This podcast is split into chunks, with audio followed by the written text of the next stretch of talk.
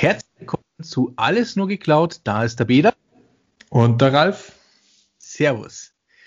Ja, Ralf, heute haben wir uns mal was Lustiges ausgesucht. Also in Anführungszeichen lustig, etwas, was uns äh, immer öfters begegnet und auch immer öfters begleitet. Und zwar, wie das Thema Business, ja, die IT-Welt verändert, beziehungsweise wie das Business ähm, gewisse Sachen verlangt, die vielleicht eine IT heute so nicht abbilden kann, nicht abbilden möchte, sei es jetzt on-premise oder in der Cloud.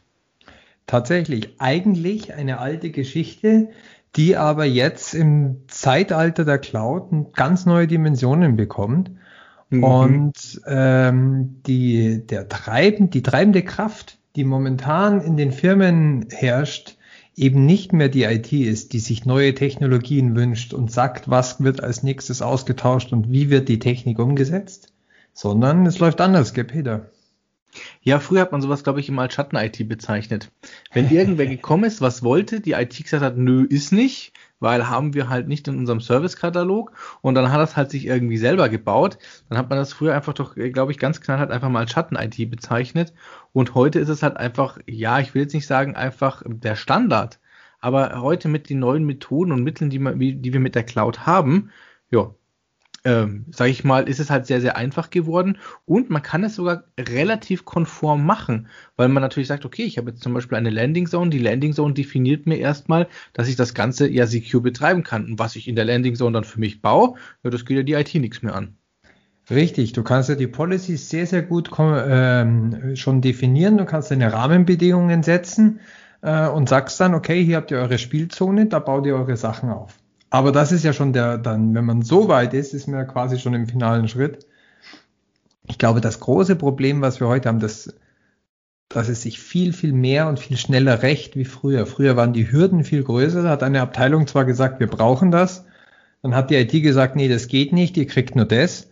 Und weil man aber keine Chance hatte, an andere IT-Leistungen wie Rechenzentrum, Compute Power oder so ranzukommen, musste man dann letztlich mit den Kompromissen arbeiten wenn das Projekt nicht groß genug war, dass es es bezahlt hat.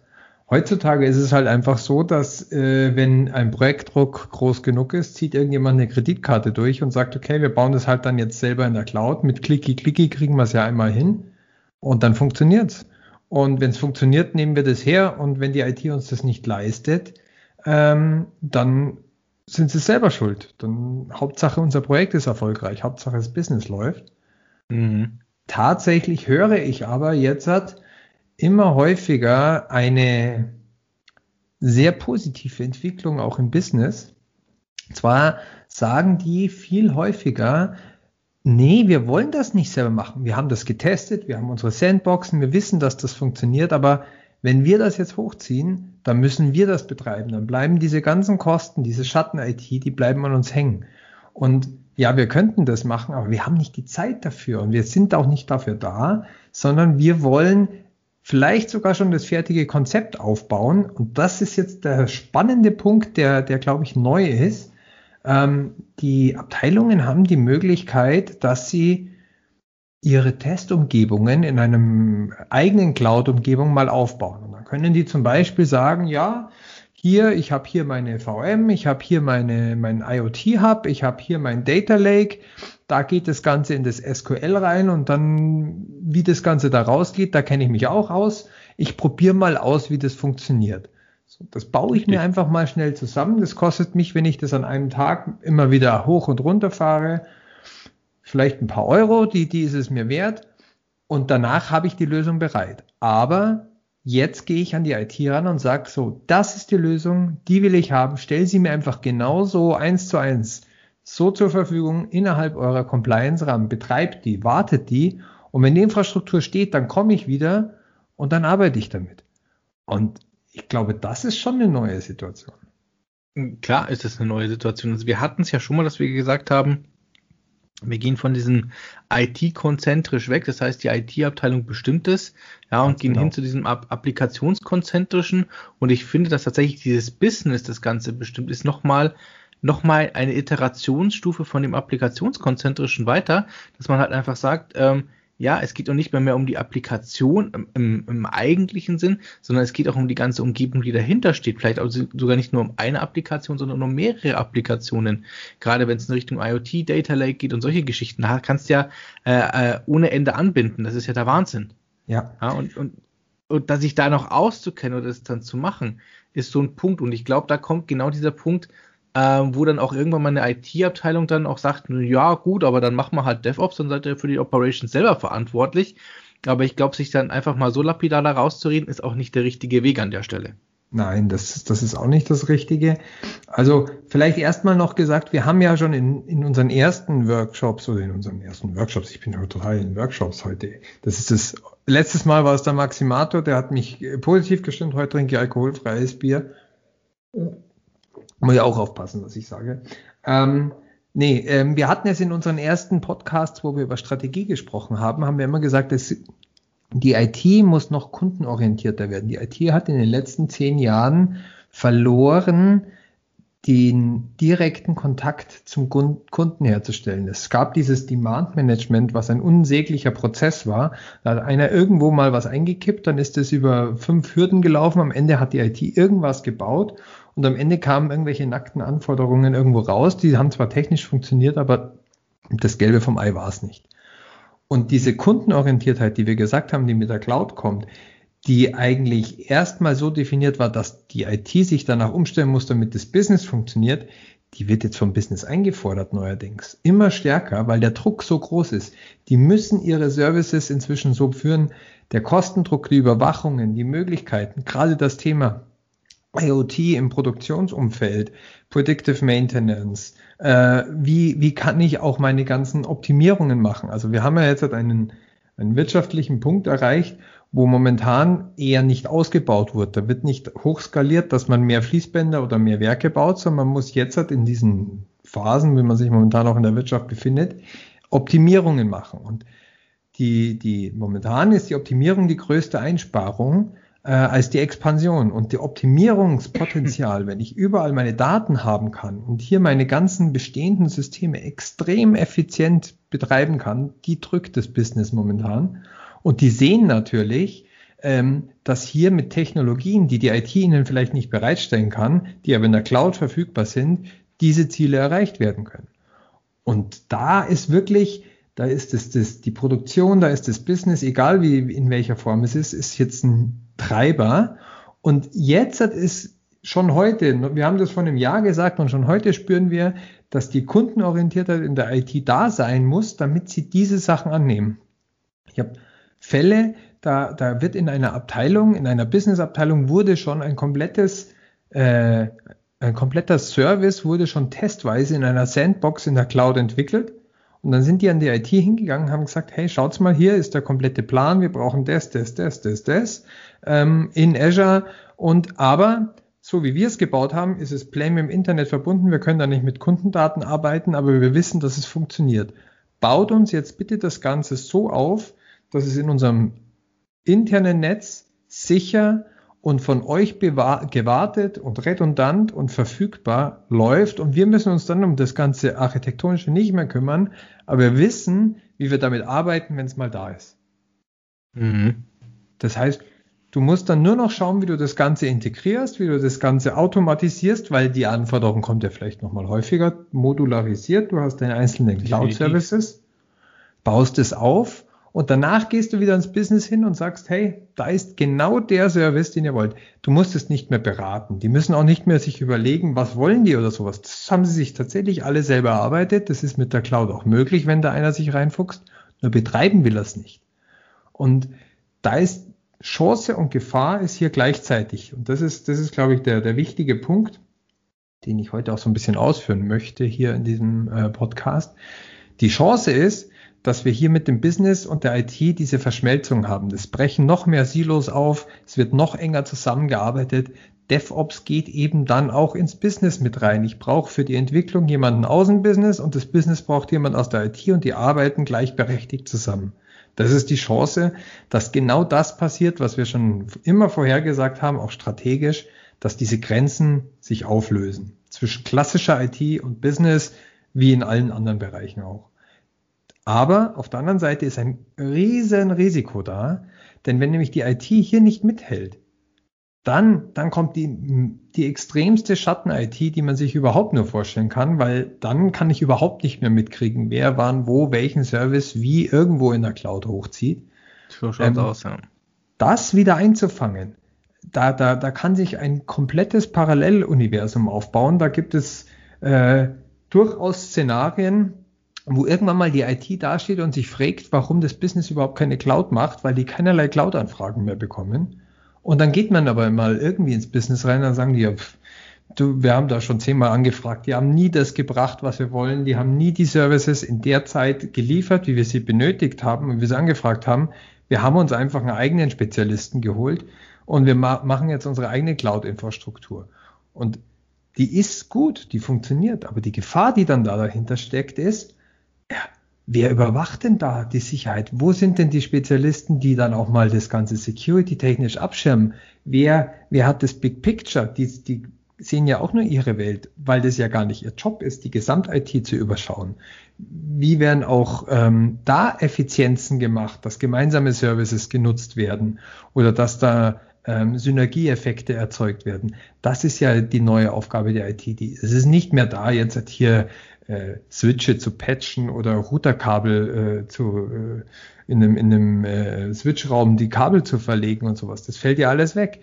Nein, der, der, der Betrieb, die Bereitstellung und die permanente Wartung und die schnelle Reaktionsfähigkeit dank DevOps.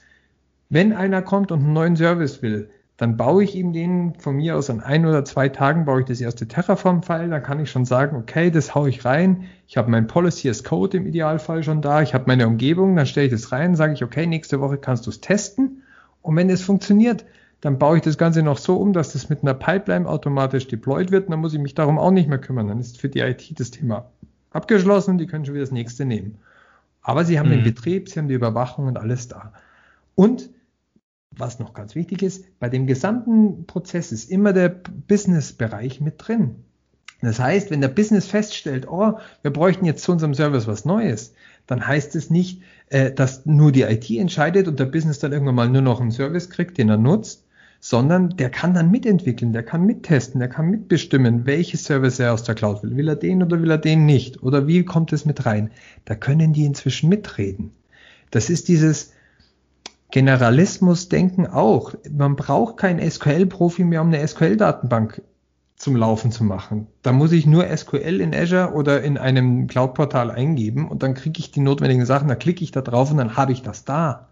Das ist wirklich, das Richtig, ist ganz, glaub, ganz neu. Ja, und ich glaube, das ist auch mal ganz wichtig zu verstehen, weil im Endeffekt heute, ja, wir consumen nur noch. Also wir, wir, wir nehmen Dienste und müssen sie noch nicht mal richtig verstehen, weil warum, wofür hast du denn früher genau diese SQL-Spezialisten gebraucht, ja?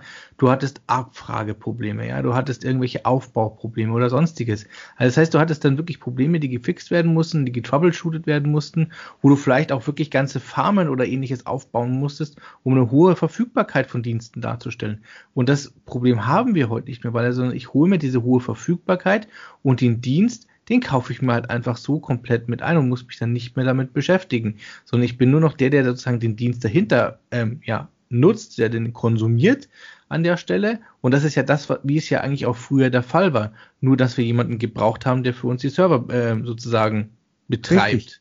Und, und jetzt im Zuge ja von Serverless klicke ich nur noch drauf und sage, ich brauche eine Datenbank, die Serverless verfügbar gemacht wird und dann ist die da. Und ich brauche keinen, der das dahinter macht. Ich brauche den SQL-Spezi vielleicht dann doch noch, damit er mir die richtigen optimierten Queries schreibt und mir das Know-how macht. Da kann er dann sein Wissen einbringen. Aber der muss keinen SQL-Server mehr installieren und, und Bugfixen und troubleshooten, weil die Datenbank läuft irgendwo serverless oder wenn, dann kann er den zentral in, in, im Code so schon bereitgestellt haben, dass er ihn auch nicht mehr einzeln deployen will. Wenn er mal wirklich einen Server abbraucht, dann, dann kann er den auch anders managen. Also das ist genau, Peter, das ist der Punkt.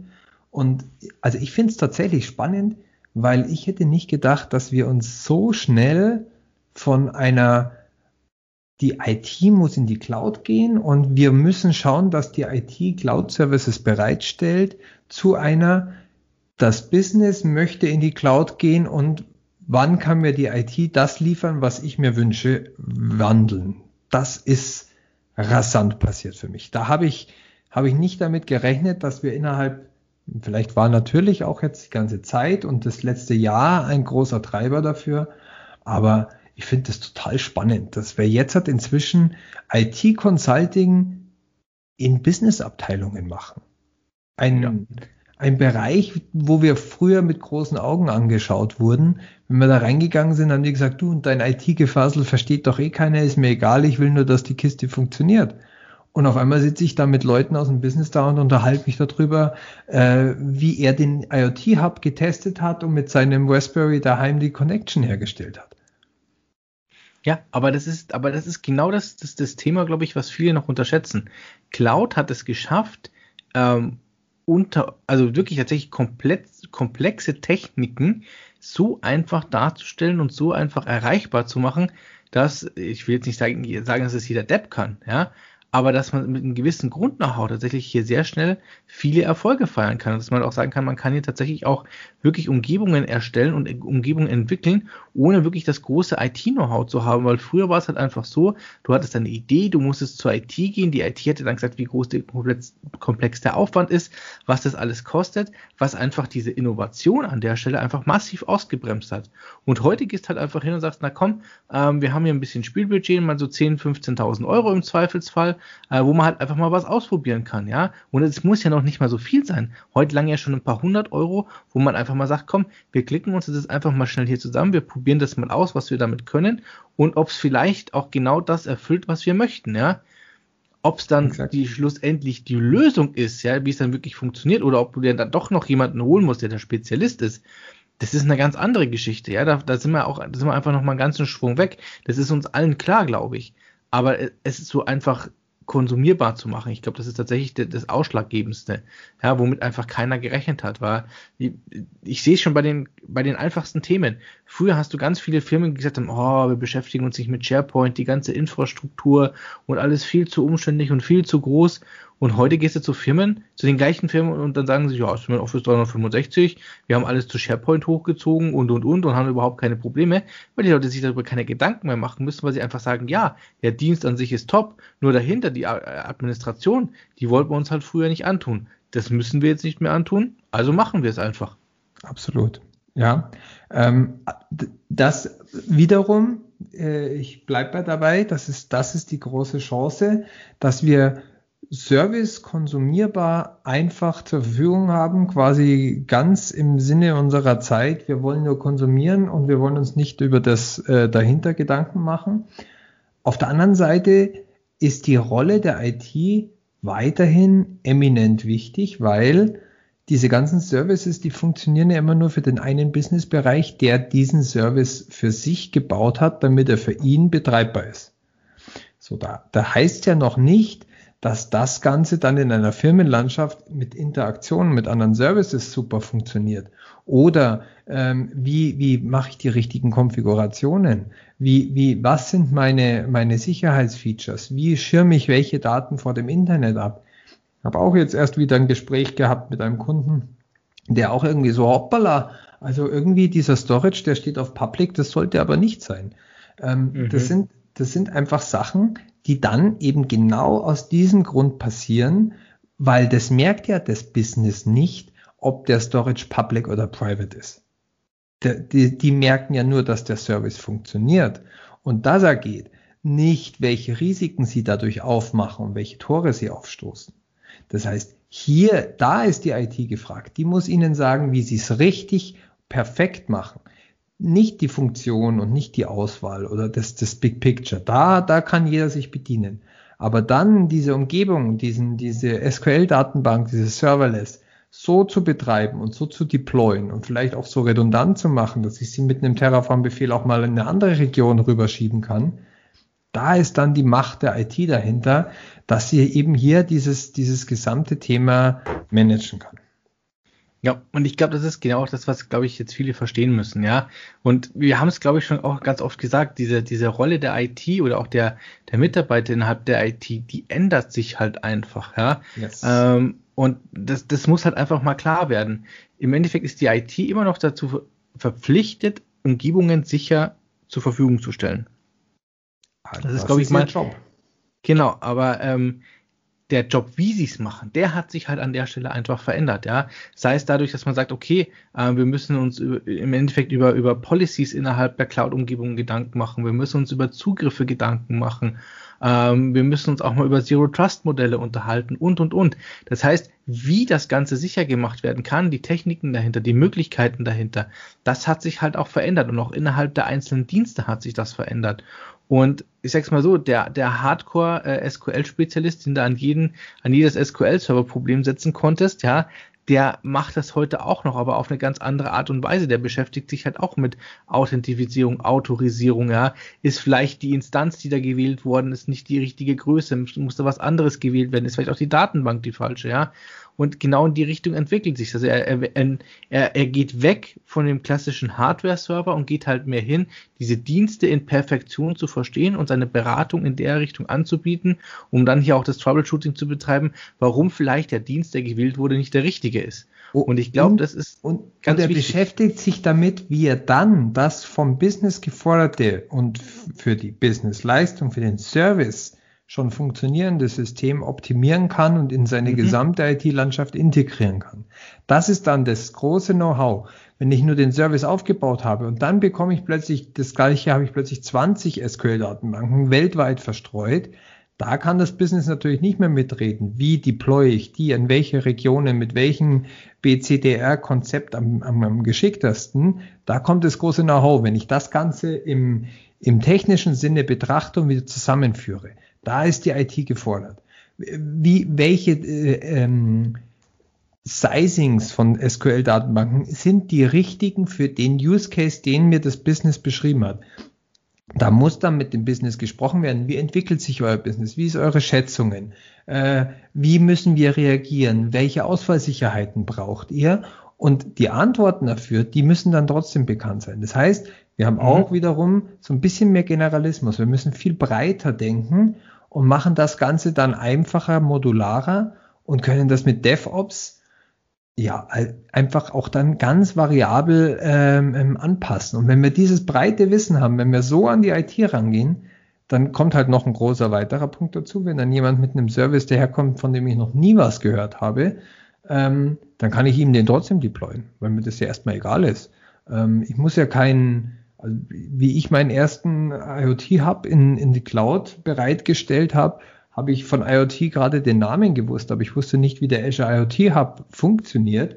Aber ich habe halt einfach mal in Terraform Repository nachgeschaut, da war dann irgendwie ein Beispielcode, den habe ich mir rausgeschrieben, habe ich mir so angepasst, dass ich ihn nutzen kann. Dann habe ich da meine Storage-Sachen gemacht und dann habe ich das einfach mal ausprobiert. Dann habe ich gesehen, wie Service-Endpoints noch mit dazukommen. Dann habe ich gesehen, wie man da so ein paar Deny-Regeln aufstellen kann äh, wie man den Server serverless mit der SKU, mit der richtigen reinbringt. Und dann hat das funktioniert. Da habe ich keine, ich habe keine Ahnung von SQL oder IoT, muss ich ganz ehrlich sagen, in der technischen Sache. Aber ich konnte mhm. die gesamte Infrastruktur so aufbauen, dass sie innerhalb der bereits gesetzten Rahmenbedingungen funktioniert, dass sie sicher ist, dass sie kommunizieren kann, dass sie abgeschottet ist. Das hat alles funktioniert. Das habe ich innerhalb von ein paar Tagen hingekriegt. Ja, da gibt es noch viel Optimierungsbedarf und man kann den Code noch in Terraform wesentlich besser schreiben. Aber für den ersten Wurf ist das in, in wenigen Tagen notwendig, ohne dass ich einen Spezialisten für die tatsächliche Technologie gebraucht habe. Finde ich schon krass. Ja, und das ist es, und das ist es tatsächlich. Also ich glaube, man kann, man kann zusammenfassend sagen, die IT geht, geht in vielen Bereichen weg von der technischen Umsetzung hin zu einem Technical Consulting. Also yes. tatsächlich diese technische Beratung, ja. Warum noch technisch? Natürlich, weil die sich halt dann auch wirklich mit einzelnen Services oder mit Servicegruppen auseinandersetzen müssen. Und ich glaube, das ist halt genau das Thema, weil du sagst ja selber, ich hab, du musstest dich nicht einlesen, sondern du hast es dir zusammengeklickt. Richtig, es hat, es ist gelaufen und es hat funktioniert. Aber was uns auch allen klar ist, es gibt natürlich immer Verbesserungspotenzial in vielen Bereichen. Und genau das ist dann der Part der IT zu sagen, okay, wie kannst du es schneller, wie kannst du es besser, aber auch vor allem, wie kannst du es sicher betreiben. Und deshalb auch tatsächlich diese, dieser, dieser Consulting-Ansatz und auf den werden die halt wirklich zugehen müssen, dass die hier auch ein Consulting fahren werden auf Dauer, dass sie hier die beratende Tätigkeit sind, dass sie auch mal helfen mit umzusetzen, vielleicht auch mal was in Terraform zu gießen. Das wird der Job an der Stelle werden. Ja, und das Schöne ist ja, Äh, wir werden ja oft gefragt, ja, wenn dann alles irgendwann mal so stark automatisiert ist, was machen denn dann die Leute die ganze Zeit? Und wir versuchen immer wieder zu sagen, keine Angst, ihr werdet nicht arbeitslos. Und äh, wir, mhm. Automatisierung heißt nicht, dass wir weniger Leute brauchen. Nee, die Leute beschäftigen sich nur dann, haben sie eben die Zeit für genau diese anderen Aufgaben. Sie haben dann die Zeit, proaktiv ihren Releaseplan mal zu machen für ihre gesamten Umgebungen und können nach dem Releaseplan arbeiten. Und das Release ist nicht nur voll mit Bugfixes, auf die ich reaktiv äh, meine, Lösungen reingebaut habe, sondern ich kann proaktiv schauen, wie kann ich das System stabiler machen? Welche, welche Änderung wird mir helfen, damit ich vielleicht bei der nächsten Anforderung leichter reagieren kann? Wie kann ich den Code besser machen? Wie kann ich das System stabiler machen? Wie kann ich ein Load Balancing besser machen? Diese Sachen, diese Optimierungen, die ich in Mikro-Changes über DevOps immer wieder rauspushen kann, das kann die IT plötzlich leisten. Das war der Wunsch. Ich habe vor, vor über zehn Jahren, da war ich mega frustriert in einer Firma, wo ich gearbeitet habe, ähm, weil mir einfach gesagt wurde, ja, hey, wir wissen, dass das kracht. Dann habe ich gesagt, ja, warum tut dann keiner was? Ja, weil wir keine Ressourcen haben, so lange bis es kracht. Erst wenn, erst wenn der, wenn, wenn was kaputt geht, dann wird gesagt, okay, wir priorisieren alles andere runter und das muss gefixt werden. Ansonsten mhm. haben wir so viele andere Sachen, auf die wir reagieren müssen, so viele andere Themen, die bei mir auf dem Tisch liegen. Ich muss dem zuschauen und wenn ich dann jemanden frage, sagt er, wir wissen ja nicht, dass es morgen kracht. Wir wissen auch nicht, ob es überhaupt kracht. Deswegen fixen wir es nicht, weil das, wenn wir da jetzt einmal rangehen, kostet es so viel Zeit, die haben wir gerade nicht übrig. Und Never touch a running system. Ja, das, das ist vorbei. Ähm, diese Zeiten können wir besser machen. Können wir, wenn wir diesen Weg mal haben. Der Weg dahin wird schwer. Das ist auch äh, ein Punkt, den ich äh, äh in einem Workshop neulich hatte habe ich so schön vorgeschwärmt und mit so viel Enthusiasmus habe ich DevOps vorgestellt und wie leicht doch alles sein könnte, wenn man alles codebasiert, nachvollziehbar, dokumentiert und automatisiert und wiederholbar in Code gemeißelt hat. Und dann schaut mich der Chef von dem, von dem ganzen Truppe an und sagt so, ja, aber Sie sagen das so, als ob das alles so einfach wäre und ob man dann nur ein bisschen auf Code wechselt und danach geht es. Dann habe ich gesagt, ja, ich muss mich entschuldigen äh, mein Enthusiasmus verbirgt, dass das ein hartes Stück Arbeit ist, dahin zu kommen. Und es ist ja nicht nur eine neue Technologie, es ist nicht nur ein anderes Arbeiten, sondern es ist auch ein anderes Denken. Und ja, das, was ich hier beschreibe, ist, ist weite Zukunft. Das ist eine Vision, die man hier beschreibt, die man erreichen will. Die, die kriegt man nicht so schnell und es ist auch nicht einfach und es ist auch nicht schön, aber man kann jetzt wirklich etwas erreichen, was meiner Meinung nach in der IT ganz, ganz lange vor sich hergeschoben wurde. Also die letzten zehn Jahre. Auch dieses, ich sag's, das ist vielleicht jetzt auch so ein bisschen ein kleines Streitthema, aber ich bin immer auch so, so jemand, der sagt, dieses ganze ITIL-Getriebene. Äh, die Leute sind ja nur noch auf Ticket fixiert gewesen. Äh, ich habe kenne Leute, die kennen gar nichts anderes als nur Service Requests und Incidents abzuarbeiten. Das, mhm. das ist alles reaktionär. Da wird keiner von denen wird, wird irgendwann mal sich hinsetzen und sagen, so, ähm, jetzt schaue ich mal wirklich proaktiv, wie ich diese, diese Anzahl, oder die gibt schon, aber die gibt es sehr, sehr wenig, wie ich diese Anzahl an Incidents in der Ursache zurückführen kann. Wie, wie kann ich das System denn so bauen, dass ich das weniger habe, wenn ich die ganze Zeit nur mit Fehlern oder mit Inzidenz und Service Request zugebombt werde. Das ist einfach eine zu hohe Last. Ja, und aber genau, was ist das Problem? Wir haben im Endeffekt die Leute, die vorneweg diese, diese Service Requests, Change Requests und was weiß ich nicht alles abarbeiten und die verlassen sich darauf, dass es dahinter halt einfach noch eine Instanz gibt, die sich damit beschäftigt, ähm, diese Themen dann tatsächlich mal zu analysieren. So, und das sind dann, sage ich mal, die Jungs, sage ich jetzt, im, im Second oder Third Level, also im Third Level noch am ersten, die dann aber selber so viel Zeug auf dem Tisch haben, dass sie dann vielleicht noch diese Tickets abarbeiten können, aber gar nicht mehr die Möglichkeit haben, hier mal aktiv die Zeit zu nutzen oder so viel Zeit haben, dass sie sagen können, okay, wir nutzen jetzt halt hier einfach äh, die Zeit, um unser System zu verbessern, um es auf und auf Trab zu halten, mal auf den neuesten Stand zu bringen. Und warum ist das so? Ja, weil du selbst, wenn du heute in einer internen IT-Abteilung tätig bist, hast du immer noch das Problem, dass du dich ja im Endeffekt rechtfertigen musst, beziehungsweise deine Position rechtfertigen musst, warum du überhaupt da bist. Also äh, sagt man, der, der Mitarbeiter ist da, also können wir, auch, können wir ihm noch ganz, ganz viel Arbeit geben. Und da fällt einfach hinten so viel runter, ähm, dass es den meisten einfach gar nicht bewusst ist. Es wird ja auch oftmals gar nicht gesehen, dass dass es eine Arbeit ist, sich ein System einfach nur mal anzuschauen, um rauszukriegen, wie man es vielleicht besser machen kann. Auch wie oft mhm. werden Patches oder Updates von Systemen einfach nach hinten geschoben, äh, weil es heißt, hey, das, das lassen wir einfach bis zum End of Life so zu Ende laufen. Ähm, und dann ist das ganze End of Life, aber dann, wenn ich jetzt update, muss ich äh, vier Versionen überspringen und dann zerschießt es mir alles Mögliche, weil ich jetzt in einem Big Bang dieses ganze Moloch, was ich fünf Jahre lang bis zum End of Life einfach irgendwie weiter betrieben habe, irgendwie auf den aktuellen Stand hin wollen, weil wenn man es dann updatet, dann will man natürlich auf den aktuellen Stand gehen, nicht den, den man in zwei Jahren ja schon wieder End of Life hat. Und dann hat man einen riesigen Technologiesprung zu managen, ein Riesenprojekt zu machen, eine riesen äh, Geschichte zu stemmen, die auch mega fehleranfällig ist. Das ist ja genau dieses Prinzip, was wir wegbekommen wollen, diese großen Changes, diese Riesenprojekte. Nein, kleine Änderungen, Schritt für Schritt, aber dafür kontinuierlich. Lieber immer updaten, immer ein bisschen was machen und nie an den End of Life kommen. Das ist ja, Windows hat es ja schon angefangen, dass die ge gesagt haben, äh, wir, wir setzen jetzt die, die Supportzeit für Windows ähm, Releases auch wieder zurück. Jetzt mussten sie es dann wieder verlängern und dann haben sie es wieder verkürzt. Das ist ja auch so ein ewiges Ding.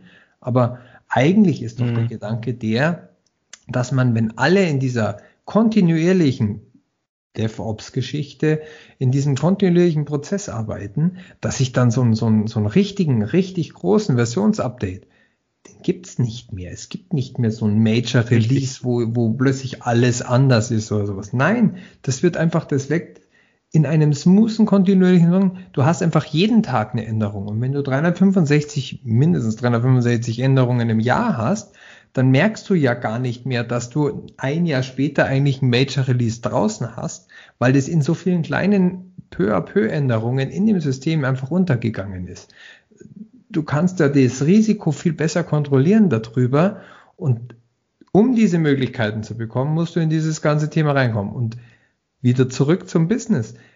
Wenn dann das Business Anforderungen stellt, dann kannst du auch die viel leichter mit reinbringen, weil du musst dann auch kein Big Bang machen. Du bist einfach vorbereitet, die auch mit kleinen Mikroänderungen Schritt für Schritt, kleine Releases, dann release du mal einen neuen Service, aber der wird auch noch nicht an alle bereitgestellt. Vielleicht erst an eine Abteilung die, die das größte Know-how hat, die den größten äh, Early Adopter Charakter hat und sowas, die kannst mhm, du mit reinnehmen. Richtig. Und wenn dann dieser Service gut läuft, dann kannst du ihn auch wieder für andere zur Verfügung stellen, aber du musst es nicht in ein Big Bang oder ein, ein, ein Riesensystem damit reinbringen, weil die Cloud, die lässt sich skalieren. Wenn ich das einmal für 100 Leute habe, dann kann ich es danach ohne größeren Aufwand auch für größere Skalierungen betreiben. Und ich glaube, das ist nochmal ganz wichtig zu verstehen. Warum, wenn, wenn, wenn ich mir das heute anschaue, in der klassischen IT-Abteilung, dann hattest du Version 1 und dann hattest du Version 2 und du musstest halt einfach diesen Schwenk irgendwann mal machen, ja. Und dann eigentlich für alle. Und wie machst du es heute in der Cloud? In der Cloud sagst du heute, okay, wir haben einfach unser Produktivsystem, wir haben dann unser Dev-System und dann geht es irgendwann in diese Pre-Production-Rolle, wo man dann einfach mal sagt, okay, das ist eigentlich ein produktionsreifes System. Wir wissen aber noch nicht, ob wir tatsächlich alle Fehler gefunden haben. Und dann hast du einfach heute die Techniken zu sagen, komm, ähm, so und so viel Prozent lassen wir einfach mal auf dieses Pre-Production-System drauf, ja, und der Rest läuft immer noch ganz normal auf das Production-System. Und dann kann man einfach diesen Schwenk immer fahren und kann sagen, okay, und der Prozentsatz, die auf dieses Pre-Production-System draufkommen, wird halt einfach immer größer, um einfach diese Last an der Stelle zu erhöhen. Wenn es funktioniert, dann ist es irgendwann so, dass, dass das alte Produktiv, äh, Produktivsystem einfach keine Last mehr hat, das neue schon läuft, dann wird aus diesem Pre-Production im Endeffekt das Production-System und was machen wir mit dem alten? Das schmeißen wir einfach weg. Fertig. Ja, ja das, das, das, das ist, das ist ja sowieso äh, schon, schon lange auch der, der Weg gewesen oder diese, dass man die Systeme so belastet.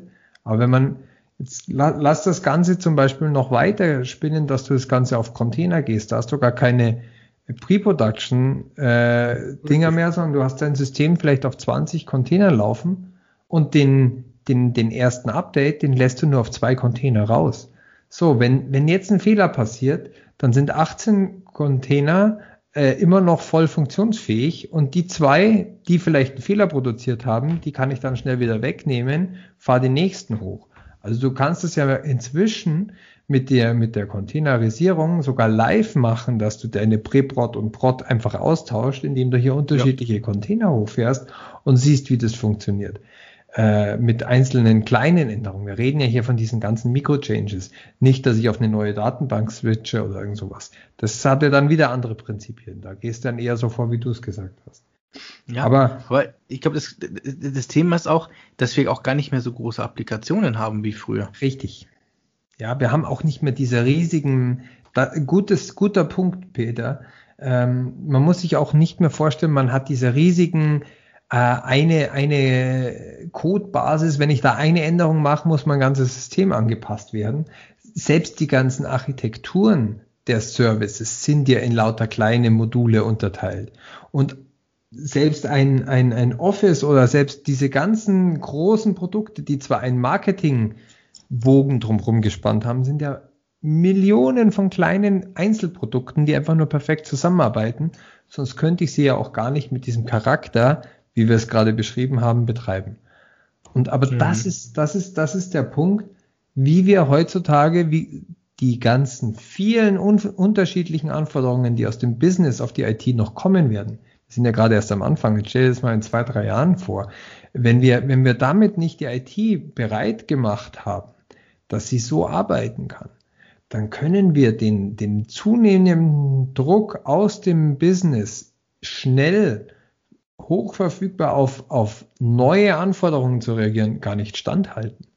Äh, wenn, wenn, es wird da so sein, da will einer eine, eine Marketing-Sache machen und der weiß, ähm, wenn ich das in der Cloud bei einer Agentur in Auftrag gebe, die sagen mir, das habe ich in, in, in der und der Zeit, können die mir den Service zur Verfügung stellen, weil das ist nur so ein kleines fertiges Modul.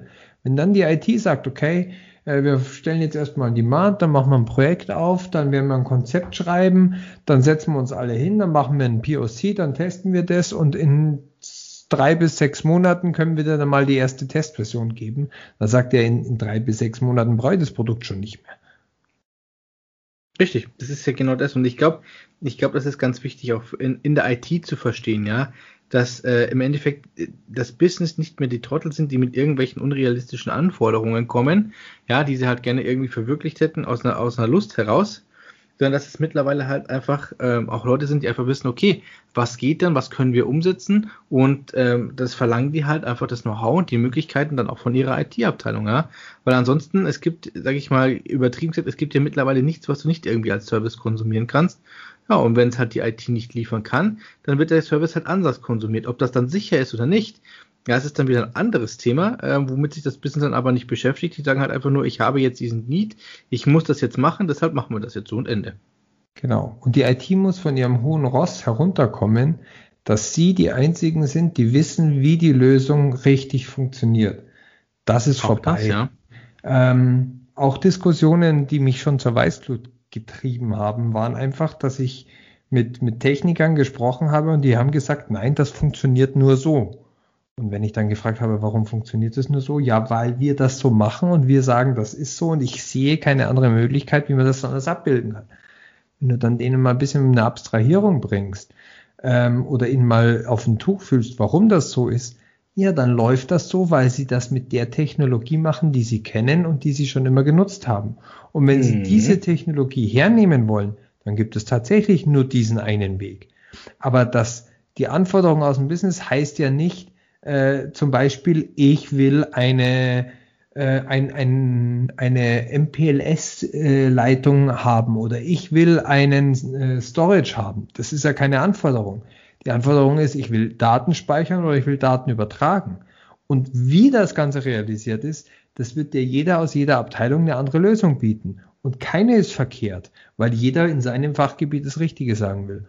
Und jetzt heutzutage ist es halt so, dass das Business, die Leute so viel Ahnung von IT, das ist einfach angekommen in der Masse. Es gibt äh, nicht mehr so viele, es gibt sie immer noch, die mit IT nichts anfangen können, aber es gibt eher noch Leute, die sich damit ganz gut beschäftigen, die sich auch hinsetzen, die daheim in der Cloud rumspielen, die sich damit beschäftigen, die Artikel lesen, äh, die Podcasts hören und die können dann sagen, hey, wa warum willst du mir deine Technologie andrehen? Das hat mit meiner Anforderung erstmal nichts zu tun.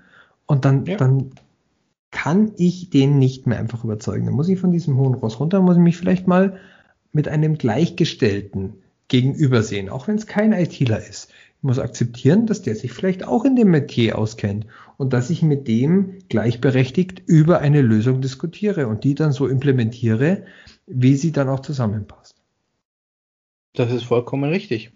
Und das sollte man halt einfach nicht unterschätzen. Also die, die, die Informationsmöglichkeiten, ja, und äh, sage ich mal auch komplexe äh, Zusammenhänge zu verstehen, was die IT ja sozusagen oder was die IT-Abteilung ja früher sozusagen eine, eine Alleinstellungsmerkmal hatte gegenüber dem Business, zu sagen, hey, wir verstehen einfach, wie die, wie die Systeme dahinter sind, wir verstehen die Komplexität, ja.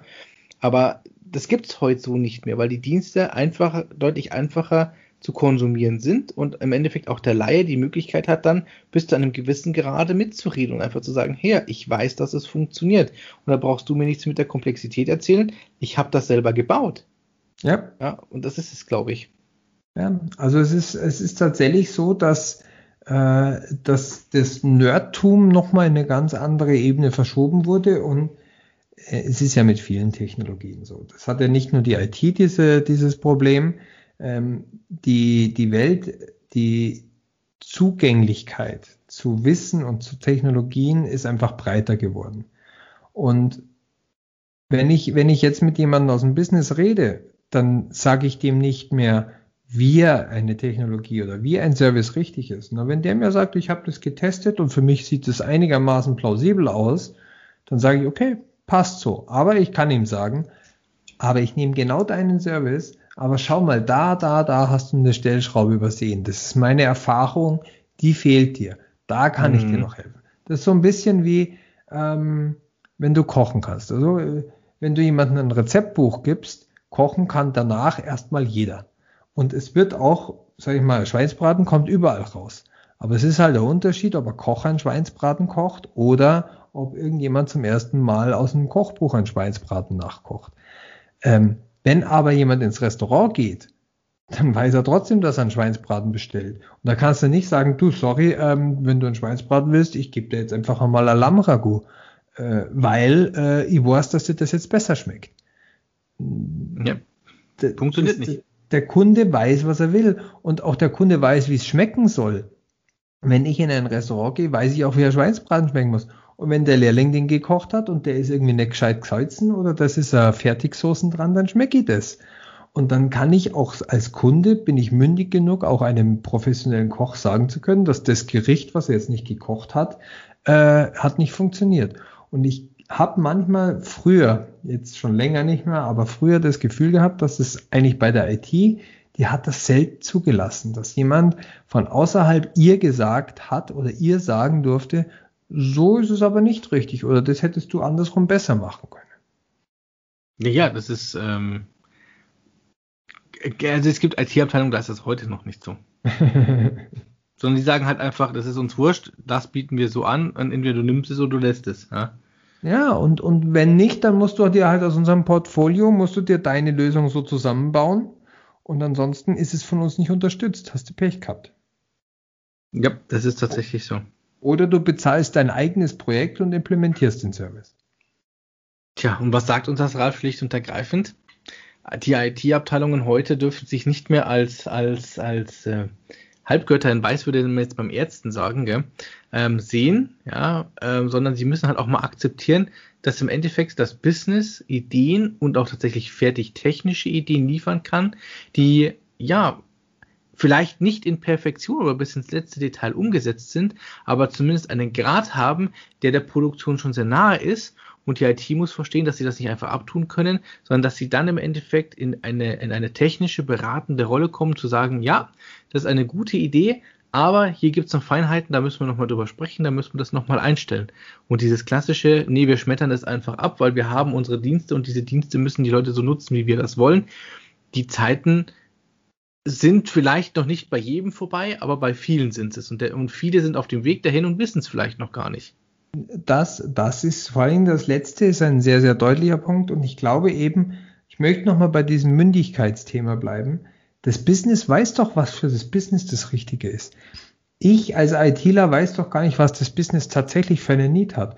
Und wenn das Business sagt, ich mag jetzt einen Schweinsbraten und ich sage aber, na, ich habe gerade ein Lammragout gekauft, das muss weg, dann wird der sagen, das ist mir aber wurscht.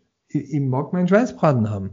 Und dann darf ich nicht sagen, okay, den kriegst du nicht, wenn ich ihn nicht auf der Karte habe. Also, aber ich kann dann trotzdem sagen, okay, dann kaufe ich einen ein und das nächste Mal koche ich dir einen Schweinsbraten. Dann darf ich ihm nicht widersprechen. Und diese Mündigkeit, dieses, dieses Zusammenarbeiten, mhm. oder man muss mal zum Business sagen, hey, weißt was, wenn du das willst, können wir machen, haben wir nicht, aber dann lass uns zusammen hinsetzen und lass uns zusammen das machen. Nicht, wie ich es auch in anderen Abteilungen gehört habe, äh, das ist, wenn ich mit denen rede, die wissen doch gar nicht, was sie wollen. Wenn ich ihnen nicht sag, was sie brauchen, wissen sie es nicht. Das ist so dieses, dieses alte Denken. Wenn ich sage ihnen, was sie brauchen, weil die haben ja eh keine Ahnung.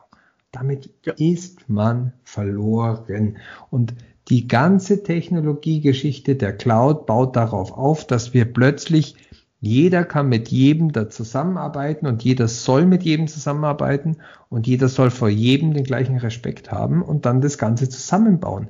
Das Wissen vom Business ist so wichtig, um die richtigen Services zu machen, um die Strategie richtig umzusetzen, um die Technologie auch richtig auszuwählen. Wie geil ist das denn, wenn man gemeinsam dieses Produkt mit dem Business baut und danach funktioniert? Man hat auch eine viel höhere Akzeptanz, eine viel höhere Fehlertoleranz beim Kunden. Das war, das habe ich schon in vielen Projekten früher gesagt. Habe ich gesagt, hey, und wenn das nicht der ideale Weg ist, wenn das der Kunde will, das merkt er sich. Es ist doch was anderes, wenn ich ihm was bringe und er kotzt danach nur, also wenn wir das gemeinsam machen, dann kann der auch mal mit einem nicht so tollen Ergebnis leben, weil das ganz anders entstanden ist, weil er ganz anders weiß, wie er da drin involviert ist. Da kann er auch mal ganz anders reagieren, wenn das mal eine Woche länger dauert, weil dann hat man mit ihm ausgemacht, hey, ich sag dir, wir können das so machen, aber wir können das auch so rum machen, dann dauert es aber eine Woche länger, aber dann kriegst du es so, wie du es willst. Und dann sagt er, ja, ist mir bewusst, das gehe ich ein. Und dann ist eine ganz andere Basis, die man über das Produkt verhandeln kann. Und bei was sind wir wieder bei welchem Thema? Nach was wird die IT heute gemessen? Nach dem, wie zufrieden der User ist. Und wenn der User mitreden darf, Ideen einbringen darf und man kann das Ganze zusammen umsetzen, dann wird man immer eine deutlich höhere Userzufriedenheit haben, als wenn man denen irgendwas vorsetzt. Absolut. Und man wird auch, man kann auch viel besser Aufgaben an den User delegieren noch. Das ist ja ein Thema unserer Zeit, äh, dass der Betrieb auch immer weiter von der IT wegwandert. Also jetzt nicht der Infrastruktur- und Core-Betrieb und die Überwachung und so weiter. Aber Vielleicht Applikationsbetrieb. Ich, ich, ich, ich, muss die VM nicht mehr rebooten. Ich sage dann halt zum Kunden, schau mal her, ich gebe dir jetzt die Möglichkeit, da klickst du nur noch da und da hin und dann kannst du das selber machen, wann du willst. Mhm. Ja? Ja, Super. das ist, das ist tatsächlich so, ja. Das darf man auch nicht vergessen. Also eine Applikation muss ja heute nicht mehr zwingend in, in der Hoheit einer IT-Abteilung liegen, was aber auch wiederum dazu führt, dass die natürlich ähm, die Anfragen, sage ich mal, in die Fachabteilung geben können an der Stelle, vielleicht wieder beratend zur Verfügung stehen, aber dadurch, dass die, dass die diese klassischen User-Anfragen dann nicht mehr selber beantworten, müssen sie mit bei dem Thema auch Zeit schaffen für die IT-Abteilung, dass sie sich dann aber auch genau mit solchen Themen auseinandersetzen können, dass sie eben beratend zur Seite stehen, dass sie was gemeinsam mit den Abteilungen entwickeln, weil sie sich, sage ich mal, die Zeit nicht mehr freischaufeln müssen, sondern vielleicht tatsächlich diese, diese Zeiten haben, dadurch, dass es halt einfach woanders eingespart wird. Absolut, exakt, so schaut's aus. Jawohl. Ja. Ralf, dein Abschlusswort für heute. Ja. Wir sind nämlich schon wieder bei über einer Stunde, glaube ich. Ich habe jetzt hier 48 Minuten. Keine Ahnung. Ist egal. Aber ich glaube, es war für heute unsere Zuhörer haben, glaube ich, verstanden, worum es geht und was wir ihnen sagen wollen und wie wichtig es ist, auch so ein bisschen die, die IT-Emanzipation des Businesses voranzutreiben. Auf alle Fälle. Dann da kann äh, ich jetzt gar nicht, nicht mehr viel dazu sagen. Wunderbar. Da, Aber dann, dann darf ich vielleicht eine Ankündigung machen. Ui. Ja, und zwar, nachdem wir jetzt tatsächlich unseren, unseren zweiwöchigen Rhythmus ja doch immer ganz gut einhalten, ähm, haben wir es ja schon bei der ersten Folge dieses Jahr gemacht, dass wir uns einen, einen Special Guest geholt haben, um über ein Thema zu sprechen. Und ich glaube, ich kann schon mal so ein bisschen teasern, beim nächsten Mal sind wir nicht zu zweit. Und nein, ich bin nicht schwanger. das war jetzt tatsächlich mein erster Gedanke. Nein. Äh, nein, wir, wir, wir führen die Tradition fort. Ich glaube, es hat Spaß gemacht, sich Unterstützung in, in Themen reinzuholen und auch mal neue Stimmen zu holen. Und äh, wir können sogar, glaube ich, noch mehr teasern. Es wird nicht das letzte Mal in der nahen Zukunft sein, wo wir unseren Gast mit ins Boot holen. Ähm, aber ich freue mich sehr auf in 14 Tagen. Ein Grund mehr, um den Rhythmus beizubehalten. Äh, da sind wir mal gespannt, was da auf uns zukommt. Ist das dann ein Osterspecial? Das ist ein, ein April-Scherz-Special. uh, stimmt, das ist dann schon wieder 1. April, gell? Ja. Ja, da kann es ja heiter werden. Dann, dann müssen die, dann müssten aber die Leute tatsächlich aufpassen, was wir so am 1. April erzählen, gell? Ja, vor allen Dingen müssen wir aufpassen, wann wir das Release machen. Äh, Ich bin ja da immer etwas äh, übermotiviert, sodass ich meistens dann doch wieder drei Tage brauche, bis ich diese vier Knöpfe drücke und mich hinsetze und die Texte schreibe. Ähm, aber nichtsdestotrotz, äh, die Taktfrequenz bleibt hoch. Wunderbar. Ralf, dann dir immer vielen lieben Dank. Es war mir wie immer eine Freude. Äh, ja, mir auch. Äh, es war mir ein äh, Fest. Und äh, ich hoffe, unseren Zuhörern hat es auch wieder gefallen und wir hören weiter Feedback und Kommentare und Wünsche. Pfiat. Servus zusammen.